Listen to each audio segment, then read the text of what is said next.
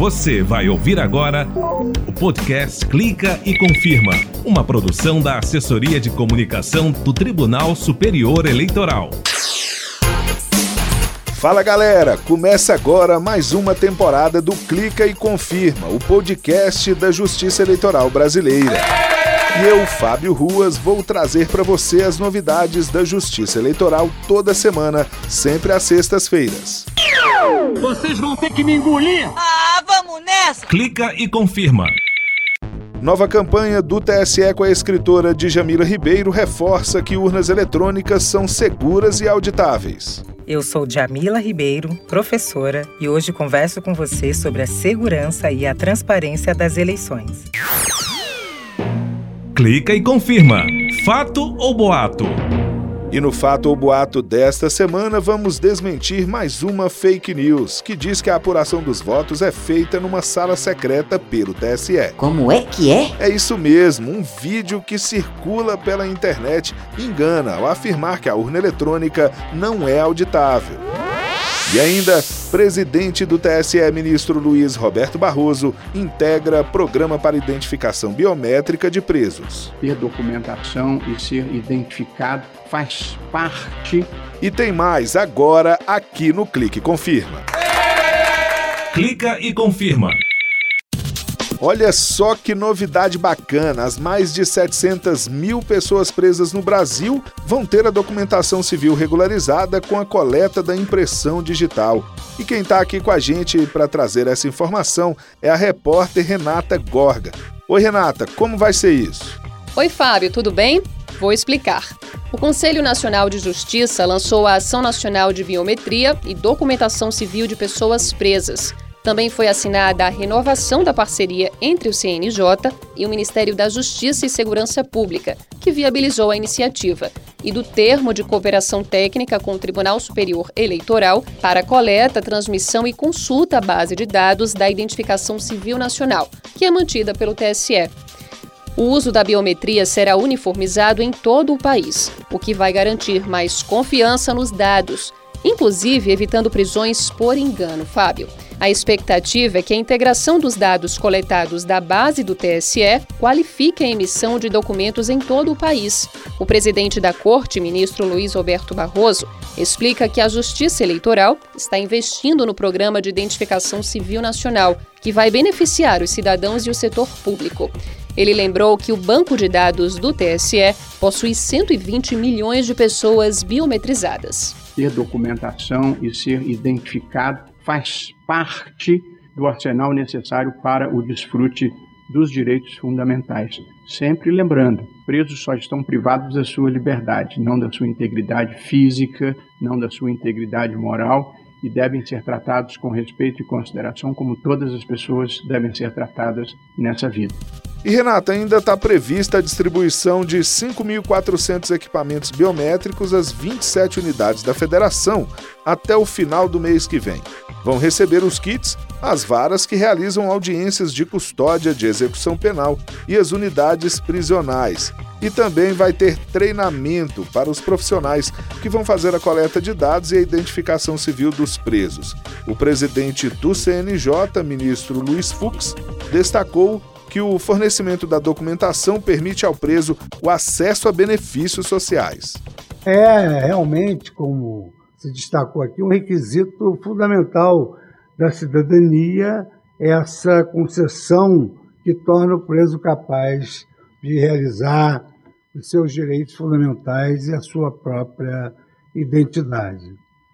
E não facilitar que essas pessoas se apresentem documentalmente é inviabilizar completamente a sua reintegração social, seu acesso a programas sociais, seu acesso a tudo quanto se oferece a todo e qualquer brasileiro. E Fábio, representante do Programa das Nações Unidas para o Desenvolvimento no Brasil, PNUD, Carlos Arboleda, destacou que a parceria com o CNJ proporciona uma melhor prestação jurisdicional e mais, que o programa Fazendo Justiça contribui para o pleno exercício da cidadania das pessoas presas. A iniciativa do CNJ é resultado da articulação com mais de 150 instituições nacionais e locais e cria uma estrutura nacional permanente para a identificação civil de pessoas presas por meio da biometria. Segundo dados do executivo, cerca de 80% dos presos não têm documentos nos prontuários. Isso dificulta o acesso a serviços e a retomada da vida em sociedade após o cumprimento da pena. A diretora do Departamento Penitenciário Nacional, o DEPEN, Tânia Fogaça, informou que foram investidos 35 milhões de reais do Fundo Penitenciário Nacional no programa Fazendo Justiça. Ao todo, 1 bilhão e 400 milhões de reais estão sendo investidos para a criação de novas vagas no sistema penitenciário. Desde 2020, já foram 20 mil e a meta é atingir 100 mil novas vagas entre 2020 e 2023, Fábio. Ok, Renatinha, muito obrigado pelas informações, mas não vá embora não, que no final do Clica eu te chamo de novo. Clica e confirma. Conheça as regras. Os prazos para que partidos políticos e candidatos não eleitos nas eleições municipais de 2020 apresentem à Justiça Eleitoral as mídias eletrônicas com os documentos das prestações de contas eleitorais voltou a correr, mas termina no próximo dia 17 de setembro. O repórter Henrique Amaral tem os detalhes. Henrique, esse prazo que agora é o dia 17 de setembro, ele estava suspenso? Estava sim, Fábio. Esse prazo havia sido suspenso em março pela portaria número 111, que agora foi revogada. O motivo para a suspensão foi o risco de transmissão do novo coronavírus por meio da manipulação das mídias eletrônicas, que deveriam ser entregues fisicamente nos 26 tribunais regionais eleitorais dos estados que tiveram eleições municipais. É importante lembrar que cabe a cada corte regional estabelecer os próprios protocolos de segurança sanitária para receber mídias e processar informações de acordo com as características locais. Fábio. Legal, Henrique. Vale lembrar também que os TRS poderão ainda suspender o prazo de recebimento no estado ou em determinado município, aí de acordo com as condições sanitárias e a infraestrutura de cada local. Clica e confirma. Galera, é tanta notícia falsa, tanta mentira sobre a urna eletrônica e o sistema de votação brasileiro que é até complicado desmentir. É mesmo? É sim, foi pensando nisso e também para facilitar para todo mundo que uma nova campanha do Tribunal Superior Eleitoral destaca a segurança do processo eleitoral brasileiro. Com o slogan Urna eletrônica é segura, é fácil de checar, é do Brasil a iniciativa vai mostrar em vídeos, spots de rádio e peças publicitárias digitais porque o voto eletrônico é seguro, transparente e auditável. A professora, filósofa e escritora Jamila Ribeiro mostra de forma simples e didática a segurança e a transparência do voto eletrônico, desfazendo lendas e mostrando verdades e fatos sobre a confiabilidade da urna.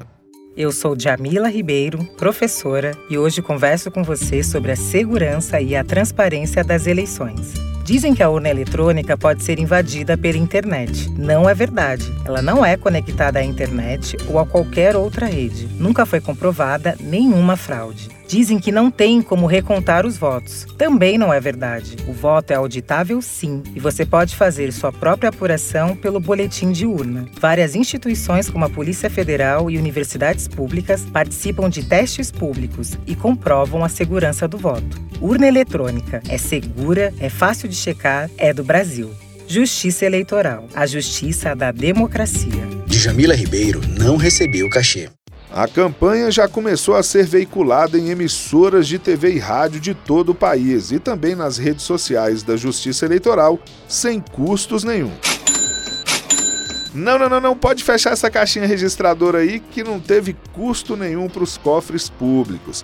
A professora Djamila Ribeiro não cobrou cachê e as emissoras vão ceder os espaços de graça, por ser uma iniciativa de interesse público. Ela é autora do best-seller Pequeno Manual Antirracista. É uma das 20 brasileiras de sucesso eleitas pela revista Forbes em 2021 pela capacidade de abordar e explicar temas complexos de forma simples e direta.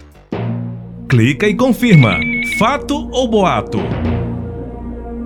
E toda semana eu vou pedir a ajuda de um dos nossos repórteres aqui do Clica e Confirma para desmentir notícias falsas, boatos e fake news. Desta vez, o Guilherme Glória é quem traz a verdade pra gente. Circulou na internet um vídeo que engana ao afirmar que a urna eletrônica não tem formas de auditagem.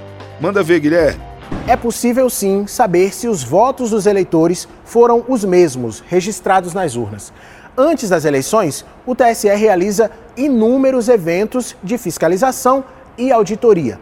Neles, qualquer pessoa, instituição ou até partido político pode conferir todas as etapas do processo eleitoral. Quem conhece sabe que o sistema da urna não altera, nem adiciona e nem subtrai os votos dos eleitores, portanto, essa informação é falsa. Mas não é só isso. Em outro ponto, o vídeo afirma que a totalização dos votos não é auditável, o que é mais uma informação falsa. A totalização acontece assim: os resultados das urnas são gravados em uma mídia digital e enviados para o TSE por meio de uma rede exclusiva. Esses dados são checados e somados pelo tribunal, e assim que o resultado é divulgado, é possível conferir se os números são os mesmos dos boletins de urna impressos logo após o encerramento da votação. Todo o processo é transparente, seguro e auditável. Então, vamos combinar o seguinte: ficou com dúvida sobre alguma mensagem que você recebeu sobre o processo eleitoral? É só conferir no site do TSE ou na página Fato ou Boato. Lá você consegue ver as notícias falsas que circulam por aí e que já foram desmentidas. Todas as checagens confirmam que há 25 anos a urna eletrônica garante eleições limpas, livres e seguras. Pois é, pessoal, vamos ficar atentos para não espalhar notícias falsas por aí. Clica e confirma. Eu quero chamar de novo a repórter Renata Gorga para falar comigo, porque o Corregedor-Geral da Justiça Eleitoral, ministro Luiz Felipe Salomão, determinou que as plataformas digitais YouTube, Twitch.tv, Twitter, Instagram e Facebook suspendam o repasse de valores de monetização as pessoas e as páginas indicadas em inquérito administrativo e que, comprovadamente, vêm se dedicando a propagar desinformação. Explica pra gente essa decisão, Renata. Fábio, a decisão do corregedor eleitoral foi dada a pedido da delegada da Polícia Federal, Denise Dias Rosas. Ela fez a solicitação no inquérito que foi instaurado pelo plenário do Tribunal Superior Eleitoral.